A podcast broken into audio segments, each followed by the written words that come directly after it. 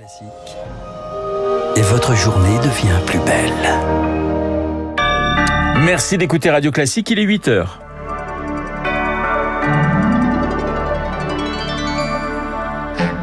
La matinale de Radio Classique avec Renaud Blanc. La pédagogie sera-t-elle plus forte que la rue? Les députés de la majorité écument les marchés pour défendre la réforme des retraites avant un jeudi noir. 20 produits vendus à bas prix. C'est le principe du panier anti-inflation que le gouvernement veut mettre en place. Des produits d'hygiène aux pâtes, ce n'est pas la solution miracle, vous l'entendrez. Et puis, Joe Biden dans l'embarras, de nouveaux documents confidentiels ont été retrouvés à son domicile. On en parlera à la fin de ce journal avec le spécialiste des États-Unis, Jean-Éric Brana. Radio Classique. Et le journal de 8 heures nous est présenté par Lucille Bréau. Bonjour Lucille. Bonjour Renaud, bonjour à tous. La majorité joue la pédagogie sur la réforme des retraites. Occuper la rue avant un jeudi noir, les députés de la majorité se démultiplient sur le terrain pour tenter de défendre la réforme avant une journée de mobilisation cruciale à plus d'un titre. Toutes les organisations syndicales appellent à faire grève jeudi. Alors hier, c'est sur les marchés que les élus tentaient de convaincre, tract à la main, comme le député Renaissance des Yvelines, Carl Olive à Poissy, le reportage de Lauriane Tout-le-Monde.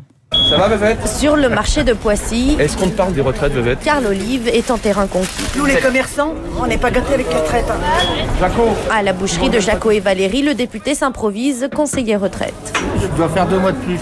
Valérie, il faut qu'elle fasse trois mois de plus. Pourquoi elle doit faire un mois de plus que moi Bah, Parce qu'aujourd'hui, on a une sortie avec euh, un certain nombre d'annuités qui augmente euh, de 3 mois par an. Face à lui, un public résigné, Il va bien falloir qu'on paye. C'est vrai que 64 ans, ça fait peut-être un peu long. hein, euh. une réforme, oui, mais pas n'importe laquelle pour le fleuriste Frédéric. Pourquoi il y a des gens qui partiraient à 55 ans et d'autres à 65 Non, c'est où tout le monde pareil ou rien du tout. Aide sur les petites retraites, les carrières longues, la pénibilité pour faire accepter le recul de l'âge légal de départ à la retraite. Le député avance des mesures de justice sociale, un exercice périlleux dans le sujet complexe. Quand on discute avec les gens, c'est pas forcément de la technicité qu'ils arrivent à décoder. On a un devoir, nous, d'explication et justement de vulgarisation du message. Et sur ce sujet-là, on a encore à progresser. Il faut qu'on balaye devant notre porte et on a un service après-vente qui n'a pas été suffisant. Tract, réunion publique dans la majorité, l'explication de texte va aller crescendo sur le terrain, façon de contrer la mobilisation de la gauche et des syndicats contre la réforme des retraites.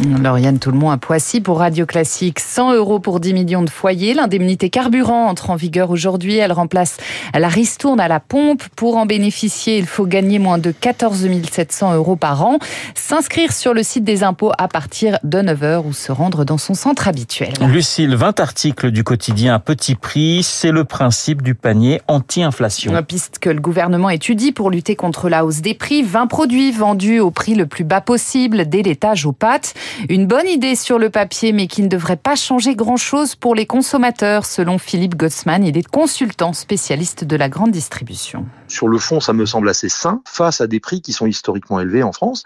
Est-ce qu'il faut le faire par un panier de 20 produits Ça me paraît être euh, d'une ampleur assez limitée. La réalité, elle n'est pas en demandant aux distributeurs de serrer leurs marges. Elles sont serrées. Et ils se tirent la bourre et on les critique pour cela. Le problème, il est dans l'ensemble des coûts de production de cette filière, dans l'ensemble des charges qu'elle porte et qui font que c'est très difficile. La meilleure façon de rendre finalement du pouvoir d'achat sur ces produits et sur d'autres, et pour éviter les effets d'aubaine par rapport à l'importation, ce serait tout simplement de baisser les charges des entreprises, de baisser la fiscalité de production sur l'industrie ou sur le monde agricole. Et là, vous aurez des effets sur les prix. in Un fine. propos recueilli par Rémi Vallès. Les discussions commencent tout juste avec les distributeurs pour une mise en place en mars. Gros coup de vent sur l'ouest du pays, Lucille. Les 23 départements sont en vigilance orange. Vent violent ce matin.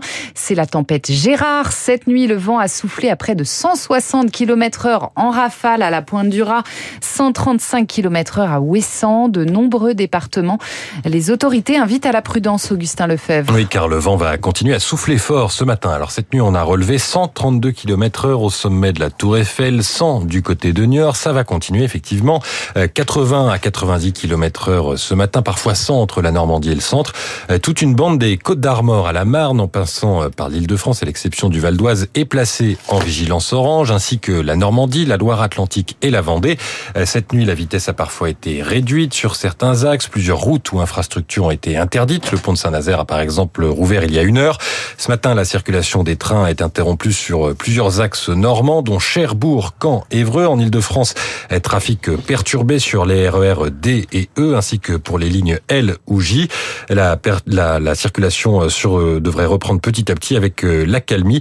Une nouvelle dépression arrive sur le pays en fin de journée et elle touchera le golfe de Gascogne. Les précisions d'Augustin Lefebvre.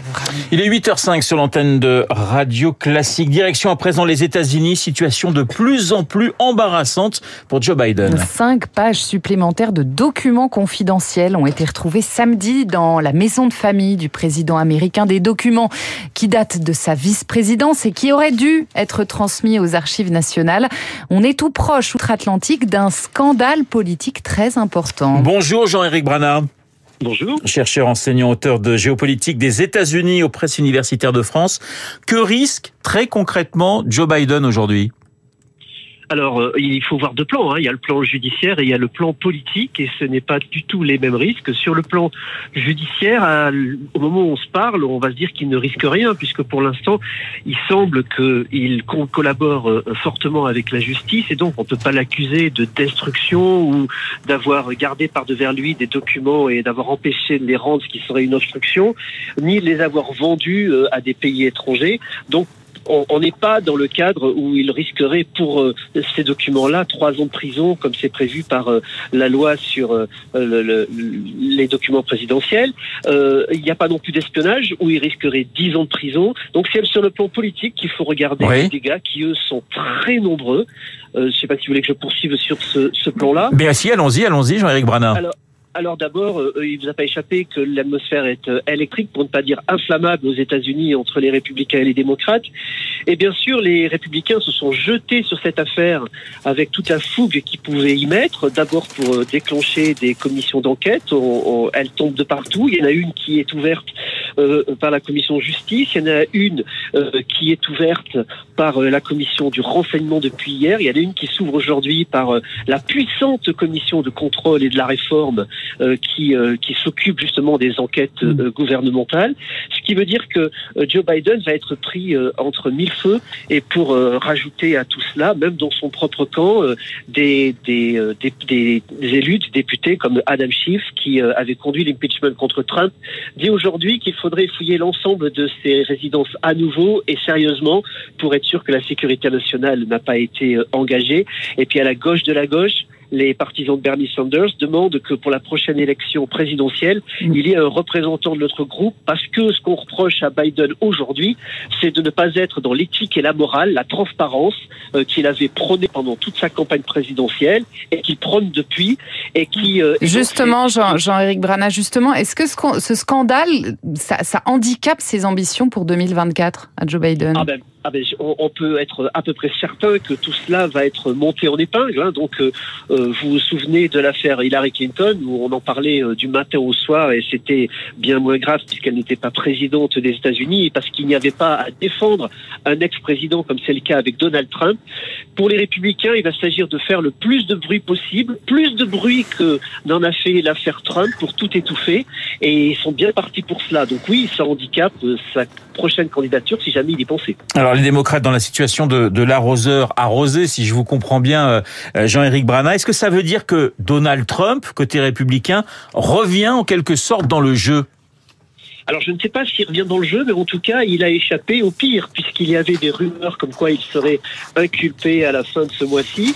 Et, euh, et le vendredi 13, je tweetais euh, Donald Trump est, l'homme politique le plus verni des États-Unis. Puisque Désormais, ça va quand même être très difficile au regard de la population, au regard de l'opinion publique, de réserver un traitement euh, qui demande un châtiment à Donald Trump et d'exonérer Joe Biden de toute responsabilité pour le public, ses affaires, ses blancs bonnets et bonnet blanc. Euh, deux personnes pris euh, la main dans le pot de confiture, j'ai envie de dire. En tout cas, pas pour de l'argent, mais pour des documents. Les deux ayant fait preuve de légèreté, les deux ayant peut-être mis en danger la sécurité nationale. Et, euh, et même si on leur prouve que ce n'est pas vrai pour Joe Biden, l'impression est là.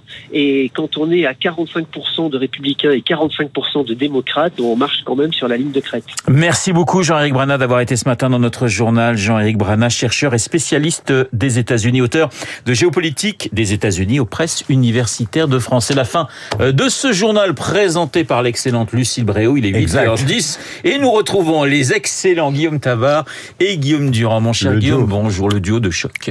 Comment ça va? Mais écoutez, ça va très bien. Vous avez été au cinéma, je crois. Alors, et on vous va avez commencer vu- par l'invité. Ah, bah, commençons par l'invité. Julien Le Funès, philosophe, Remarquez, il y a un diplômé lien, il y a un Bah, lien avec Il y a un lien, voilà. C'est la petite fille de Louis. Mais très sérieusement, auteur du siècle des égarés, développement donc impersonnel aux éditions de l'Observatoire, grande spécialiste de la philosophie du travail. Elle sera donc en direct et on parlera de ce qui va se passer jeudi. Et puis vous parliez de mon week-end, eh bien il se trouve qu'effectivement euh, j'ai entreaperçu, ou plutôt je n'ai pas entreaperçu, ça dure trois heures, Babylone au Grand Rex, le film de Damien Chazelle. Je peux Ouais. vous dire que notre camarade Blumenfeld va vous en parler. Bah, euh, J'espère bien mercredi. ouais. Parce que c'est Avec un Brad effet- Pitt. Alors c'est un monument du cinéma euh, qui est un monument contesté par la critique. Certains crient au chef-d'œuvre absolu, d'autres à la boursouflure absolue. Ça commence par une gigantesque fête dans le Hollywood du cinéma muet où la débo... c'est exact- c'est l'anti-politiquement correct massif, filmé somptueusement. Euh, ça commence par une gigantesque fête euh, fondée sur la débauche, la drogue. Euh, notre ami Brad Pitt, puisque c'est votre ami, joue le rôle d'un acteur du mec bien, qui a du sûr. mal de passer, de passer au parlant, il est inouï. Margot Robbie joue le rôle d'une jeune femme qui veut absolument s'insérer dans Hollywood et qui est prête à tout. C'est un coup de poing dans la figure, euh, diversement apprécié, je l'ai dit, mais enfin, de Chazelle, ce franco-américain, c'est quand même Whiplash, La La Land, et maintenant Babylone, c'est pas n'importe qui. Mais, je laisse le normalien Blumenfeld vous Eh ben voilà, nous ça. en parlerons Nous mercredi avons rendez-vous avec Julia et après avec Luc Ferry.